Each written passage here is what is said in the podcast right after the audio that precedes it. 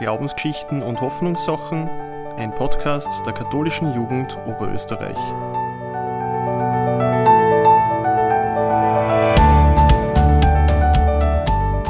Hallo und herzlich willkommen zu Glaubensgeschichten und Hoffnungssachen, ein Podcast der katholischen Jugend Oberösterreich zu verschiedenen Themen zu Glaube und Hoffnung. Eine Arbeit zu haben ist für ganz viele Menschen wichtig. Manchmal geht es nur darum, Geld zu verdienen, manchmal geht es vielleicht einfach auch darum, beschäftigt zu sein. Und bei manchen ist der Job, den sie ausüben, auch sowas wie Berufung, eine Herzensaufgabe. Wenn das Thema Herzensaufgabe und Berufung interessiert, den empfehle ich den, die Podcast-Folge Berufung, Leidenschaft im Beruf. Arbeit ist ein ziemlich großer Teil unseres Lebens. Manche beginnen mit 15, 16 Jahren eine Lehre und manche gehen dann mit 65 erst in Pension. Und in einem Jahr sammeln sie ca. 1700 Stunden Arbeitszeit an. Wenn wir in die Bibel schauen, dann tauchen da ganz unterschiedliche Aussagen zum Thema Arbeit auf. Im zweiten Thessalonicher Brief steht zum Beispiel, wer nicht arbeiten will, der soll auch nicht essen. Der Satz wird gern von der Politik zitiert und ist sogar in der Verfassung der UdSSR gestanden. Vielleicht im Gegensatz dazu steht eine Bibelstelle aus dem Ersten Testament, in der es heißt, der Mensch lebt nicht nur vom Brot, sondern auch von dem Wort Gottes. Sinngemäß würde ich heute sagen, der Mensch braucht nicht nur Nahrung für den Körper, sondern auch für Geist und Seele. Wie unterschiedlich Arbeit sein kann und welchen Wert Arbeit hat, darüber sprechen wir heute mit Sarah Neunhäuserer, Waltraud Mengin und Benjamin Völk. Waltraud, in der katholischen Kirche ist dein Name sehr stark mit dem Thema Arbeit verbunden. Warum ist das so und was machst du eigentlich genau? Ich stelle mir mal vor, grüß euch, ich bin Waltraud Mingin, äh, arbeite seit 18 Jahren im Treffpunkt Mensch und Arbeit in Braunau und äh, Schwerpunkt von mir ist Lehrlingsarbeit. Äh, warum ist es so? Warum wird mein Name mit Arbeit stark verbunden? Äh, mir ist es einfach wichtig, dass junge Arbeitnehmerinnen und äh, junge Arbeitnehmer auch in der Kirche einen Platz finden und einen Platz haben. Und ab und zu mal kommt man vor, sie werden ein bisschen übersehen, ob das in die Pforen ist oder an höheren Stellen. Es braucht mehr Angebot äh, für junge Arbeitnehmer und Arbeitnehmerinnen. Was mache ich genau? Ähm, ich habe angefangen mit, mit, mit ganz viel Freude. Jetzt darf ich Lehrlingsarbeit machen und äh, habe gleich einmal, bei uns ist viel Autoindustrie, Autozulieferer, äh, habe gleich mal angefangen, äh, diese Lehrlings, diese Lehrlinge zu kontaktieren in die großen Firmen. Habe aber bald gemerkt, die sind eigentlich, die haben einen guten Bedarf, die sind gut optikt. Die haben Jugendvertrauensräte, die haben Lehrlingsausbildner, die haben auch Angebote, wo sie gemeinsam unterwegs sein können. So habe ich dann mehr einen Fokus gelegt auf überbetriebliche äh, Maßnahmen, Ausbildungszentren und äh, bin ganz stark bei den Jugendlichen, die am ersten Arbeitsmarkt oder in, in der Wirtschaft einfach keinen Platz kriegen. Sarah, du bist gerade in einer Lehre zur Tischlerin. Wie war dein Werdegang bis jetzt und warum hast du eigentlich entschieden, dass du Tischlerin werden willst? Ja, grüß euch. Ich bin Sarah, ich bin 21 Jahre und ähm, ich bin jetzt im zweiten Lehrjahr, komme bald ins dritte. Und ich habe vorher ähm, ein Borg gemacht und bin dann aber drauf gekommen, dass das Schulische nicht so mein System ist und wollte einfach auch praktische Erfahrungen sammeln. Und nachdem ich immer schon gern mit Holz äh, gearbeitet habe, habe ich dann äh, beschlossen, dass ich eine Lehre mache, habe mich dann bei Team 7 beworben und bin seitdem in der Firma recht glücklich und mache eben eine Lehre mit Matura, dass mir dann auch alle Möglichkeiten noch offen stehen. Dankeschön, Sarah. Benjamin, als selbstständiger Unternehmer bist du in einer ganz anderen Position. wie ist zu deiner Selbstständigkeit gekommen und bist du ständig für die Firma da und verfügbar? Ja, grüß euch, ich bin der Benjamin, ich bin 28 Jahre und ich bin tatsächlich mehr oder weniger ständig für die Firma da. Auch jetzt liegt mein Handy neben mir, weil damit es nicht stört, habe ich es natürlich auf stumm geschalten, aber falls was explodiert, würde ich es zumindest sehen. Ich sage aber, meine Selbstständigkeit ist eher mehr zufällig entstanden, weil ich aus Frust über, meinen eigenen, über meine eigenen Lernschwächen einfach nicht mehr studieren wollte. Und ich habe aber nebenbei immer schon in einer Tanzschule gearbeitet und habe mir dann gedacht, Informatikstudium und Tanzschule, kann man das irgendwie verbinden? Und habe dann tatsächlich mich selbstständig gemacht und mache jetzt Software für Tanzschulen. Alle Leute wissen aber nicht, was das dann heißt. Aber auch Tanzschulen sind ganz normale Firmen, die halt natürlich auch Kundenverwaltung brauchen. Und das ist halt so meine Nische, in der ich halt jetzt selbstständig tätig bin. Genau. Dankeschön. Schön, dass ihr euch heute Zeit nehmt, äh, über das Thema Arbeit mit uns zu reden. Arbeit ist ein Begriff, der sehr unterschiedlich verstanden werden kann. Was bedeutet für dich, Waltraud, das Thema Arbeit und welche Aspekte und Formen von Arbeit schwingen da bei dir mit? Also wenn ich jetzt her das Thema Arbeit, äh, da muss ich mal fragen, um was für Arbeitsform geht's denn? Geht's um Erwerbsarbeit? Geht's um Hausarbeit? Geht's um ein Ehrenamt? Sogar Kinder machen eher Hausarbeit. Also es gibt verschiedenste Formen und darum ist mir auch wichtig, dass äh, manche Menschen das Ehrenamt erwähnen, weil das sind, weiß ich nicht, wie viele Stunden, die da ehrenamtlich getätigt werden, ohne Bezahlung. Bei der Erwerbsarbeit, wenn ich da meinen Blick hinwirf, äh, was ich wichtig finde, ist, dass man seine Stärken einbringen kann, dass es eine gute, gerechte Entlohnung gibt, so dass man auch sein Leben damit gut äh, bewältigen kann. Und vor allem ist wichtig eine sinnvolle Beschäftigung. Ich wünsche jedem Menschen wirklich, dass er mit Freude in die Arbeit geht und eine sinnvolle Beschäftigung hat. Als selbstständiger Unternehmer stehst du, Benjamin, vor gewissen Herausforderungen, aber auch vor gewissen Möglichkeiten. Was gefällt dir besonders an deiner Selbstständigkeit und kannst du dir vorstellen, dass du einmal als Angestellter wieder arbeitest? An der Selbstständigkeit ist, glaube ich, eines der, der besten Dinge, dass ich halt eben auch wirklich mein eigener Chef bin. Ähm, ich kann das machen, was ich möchte. Wenn ich jetzt morgen möchte, dass unser Produkt in Zukunft rosa ist, dann ist es halt so, ob das jetzt gescheit ist oder nicht.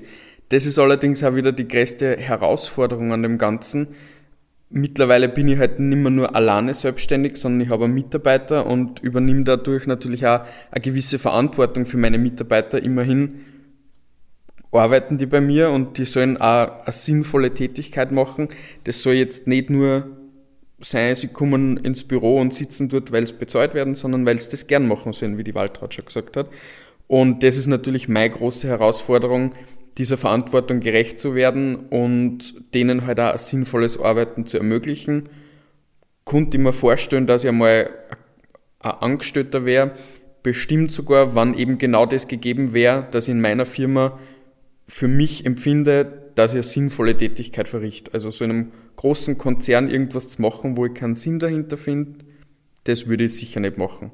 Aber eine erfüllende Arbeit auf jeden Fall. Das heißt, du empfiehlst allen Vorgesetzten, dass sie mit den Mitarbeitenden schauen, wo kann man sich das eigene verwirklichen? Genau, also das, das Allerschlimmste finde ich immer, wenn, wenn irgendwie so der Eindruck entsteht, der Chef kommt und er sagt was und dann wird das einfach gemacht, weil es der Chef gesagt hat. Da denkt man gar nicht drüber nach, ob das gescheit ist oder ob das schlecht ist. Ähm, ich bin aber auch nur ein Mensch, ich kann natürlich auch sicher von was sehr überzeugt sein und das stellt sich zum Schluss aus, es war kompletter Topfen. Und wenn dann ein Mitarbeiter zu mir herkommt und sagt, na, ich habe es eh am Anfang schon gedacht, aber ich habe mir nicht traut, dass ich da das sage, dann denke ich mir, okay, offenbar erwecke ich den Eindruck, dass man mir seine Meinungen nicht mitteilen kann.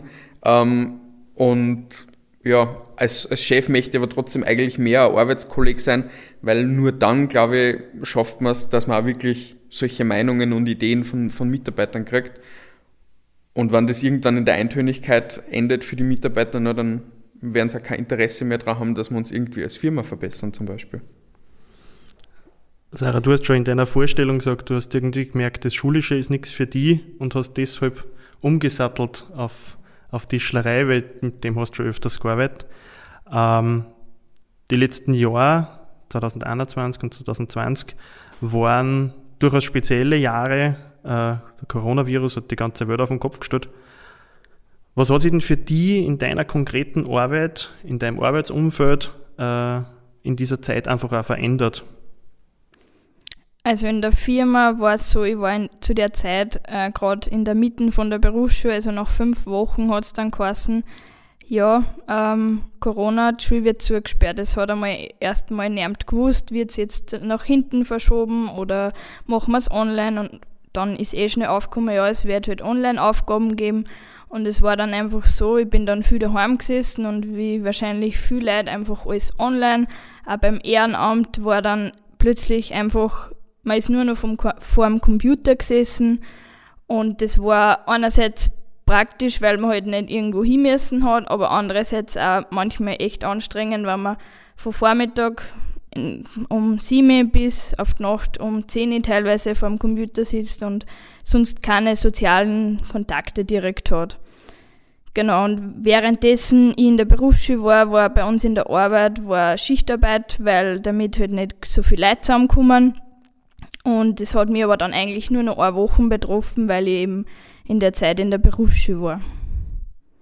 Genau.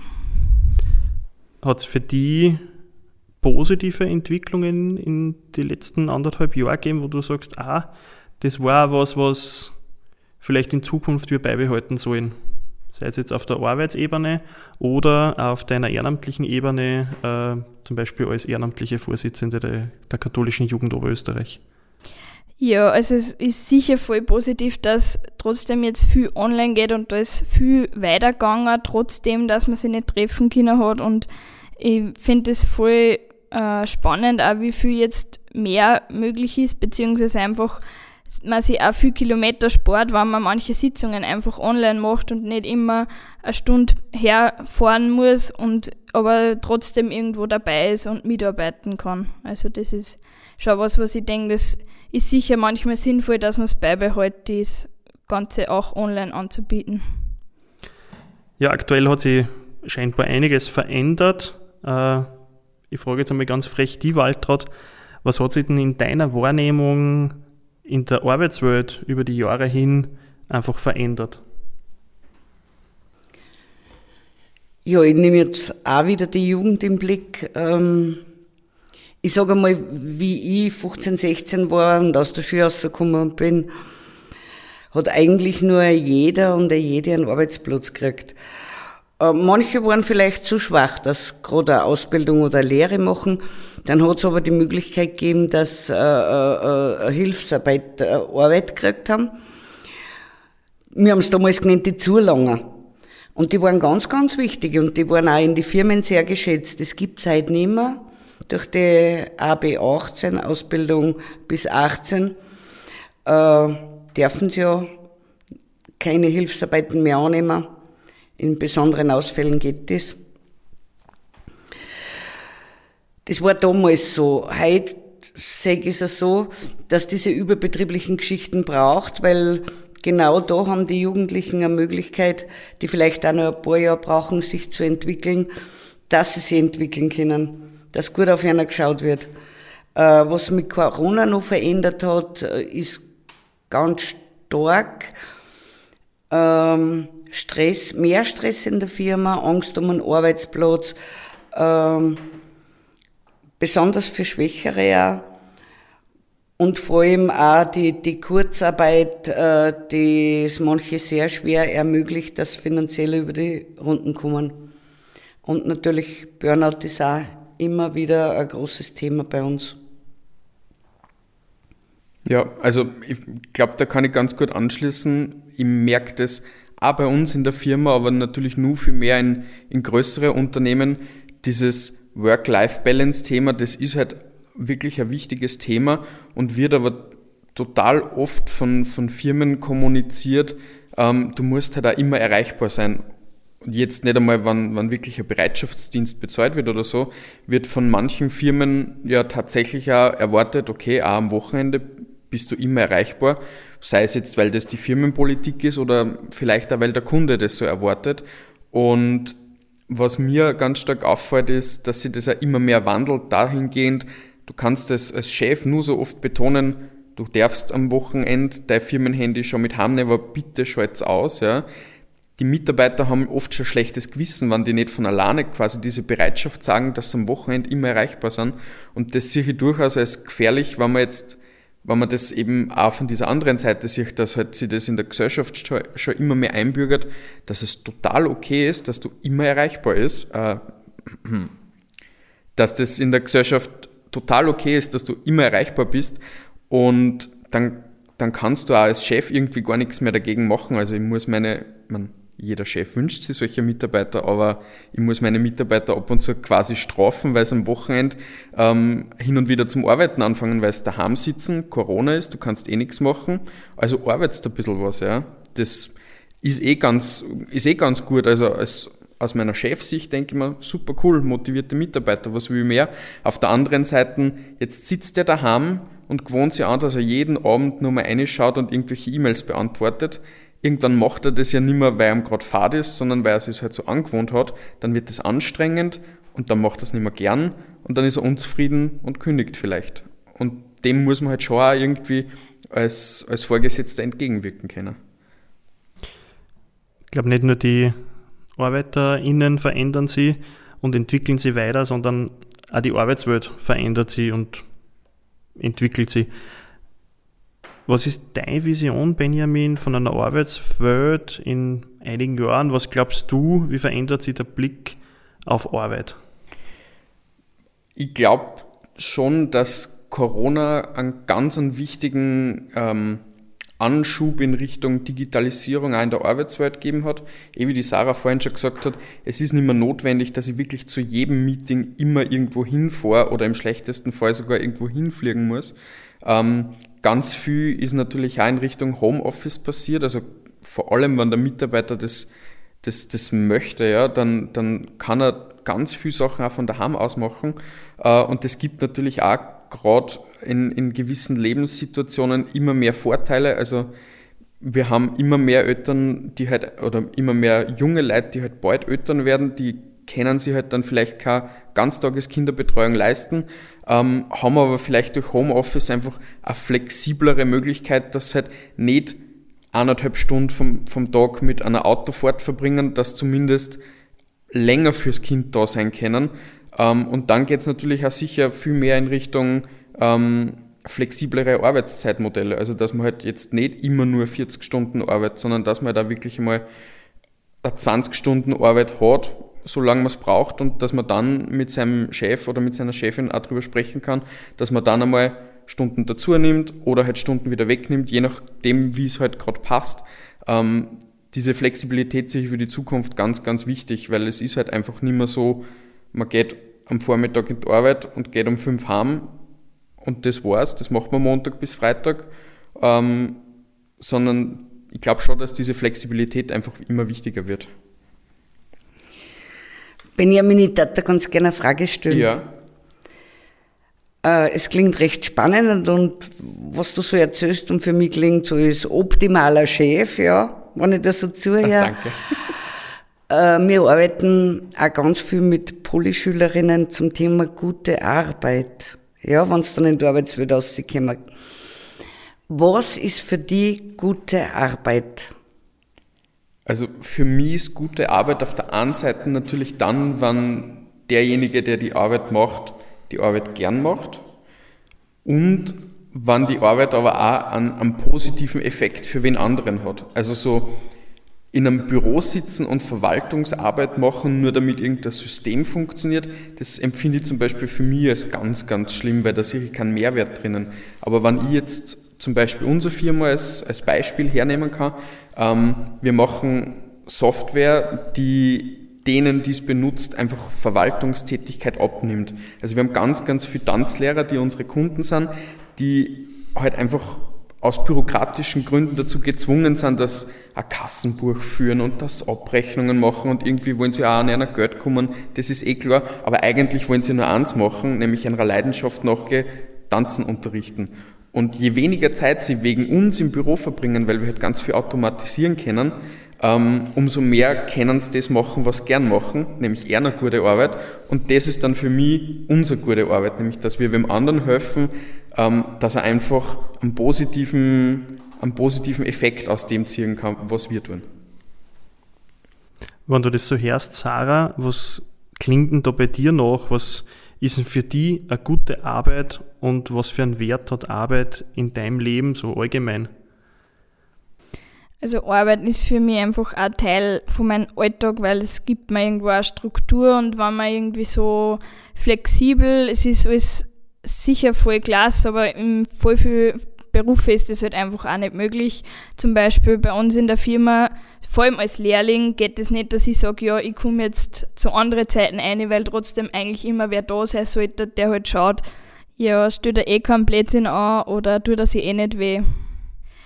Genau, und ähm, ich finde es gut, wenn man einen Job findet, oder gefunden hat, der einen Spaß macht und wo man einfach am Montag nicht sagt, boah, jetzt ist schon wieder Montag, das Wochenende schon wieder vorbei, sondern einfach auch gern da hingeht und sagt, ja, ich mache da was, ich, zum Beispiel bei uns, ich produziere Möbel, die dann bei wem im Wohnzimmer stehen und der freut sich drüber und sieht, es ist ein gutes Produkt und da hat sich wer Mühe gegeben, genau. Und das ist für mich einfach auch gute Arbeit, weil man einfach merkt, es ist eine Wertschätzung da auch von den von die Chefleuten. Genau. Dankeschön euch dreien fürs Dasein. Ähm, was nehme ich mit aus unserer Gesprächsrunde? Äh, einerseits ist es so dieses Thema ähm, Arbeit finden. Äh, bei euch drei weiß ich das, ist das irgendwie so ein, ein Prozess gewesen, so eine Arbeit, die einen erfüllt, die einen Spaß macht die irgendwie auch so das eigene ausdrückt. Ähm, Sarah, du als Tischlerin, du hast das direkt auch bei deiner ähm, Vorstellung schon gesagt, du hast da gewechselt.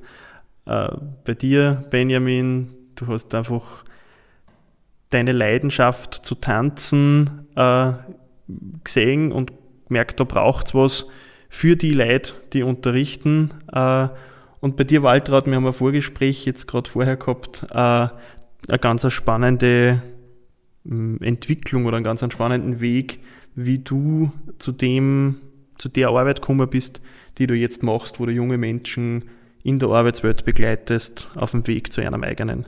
Also so diese eigene, äh, dieses eigene Interesse in der Arbeit irgendwie auch zu verwirklichen. Ein zweiter Teil, äh, glaube ich, ist schon so dieses Arbeiten, das ungefähr ein Drittel unserer Tageszeit einnimmt, äh, wird anders werden, wird sich ganz stark verändern im Vergleich zu dem, was wir jetzt gerade erleben. Es wird flexibler werden ähm, und es wird ähm, auch so sein, dass man sich jetzt noch nicht vorstellen können, wie das dann wird. Und ein ganz wichtiger Punkt für mich ist, den Wert der unterschiedlichen Arbeit auch anzuerkennen. Es ist genauso wichtig, dass die Reinigungskraft in der Früh um 5 in der Firma steht und einmal jeden Schreibtisch abwischt und sich darüber aufregt, dass der Chef schon wieder das dreckige Kaffeeheferl stehen hat lassen. Äh, und genauso wichtig ist, dass der Vorstandsvorsitzende auf irgendwelche wichtigen Meetings fährt, fliegt oder im besten Fall sogar online dabei ist und diesen Wert der unterschiedlichen Arbeit auch immer wieder ganz bewusst auszustellen. Ich bedanke mich für euch, bei euch fürs Zuh Zuhören, bei euch fürs Dasein und Mitreden. Dankeschön. Das war Glaubensgeschichten und Hoffnungssachen, Podcast der katholischen Jugend Oberösterreich. Redaktion Stefan Hinterleitner, Tobias Rehnoldner und Theresa Meyer. Folgt uns gerne auf Instagram unter katholische Jugend Oberösterreich.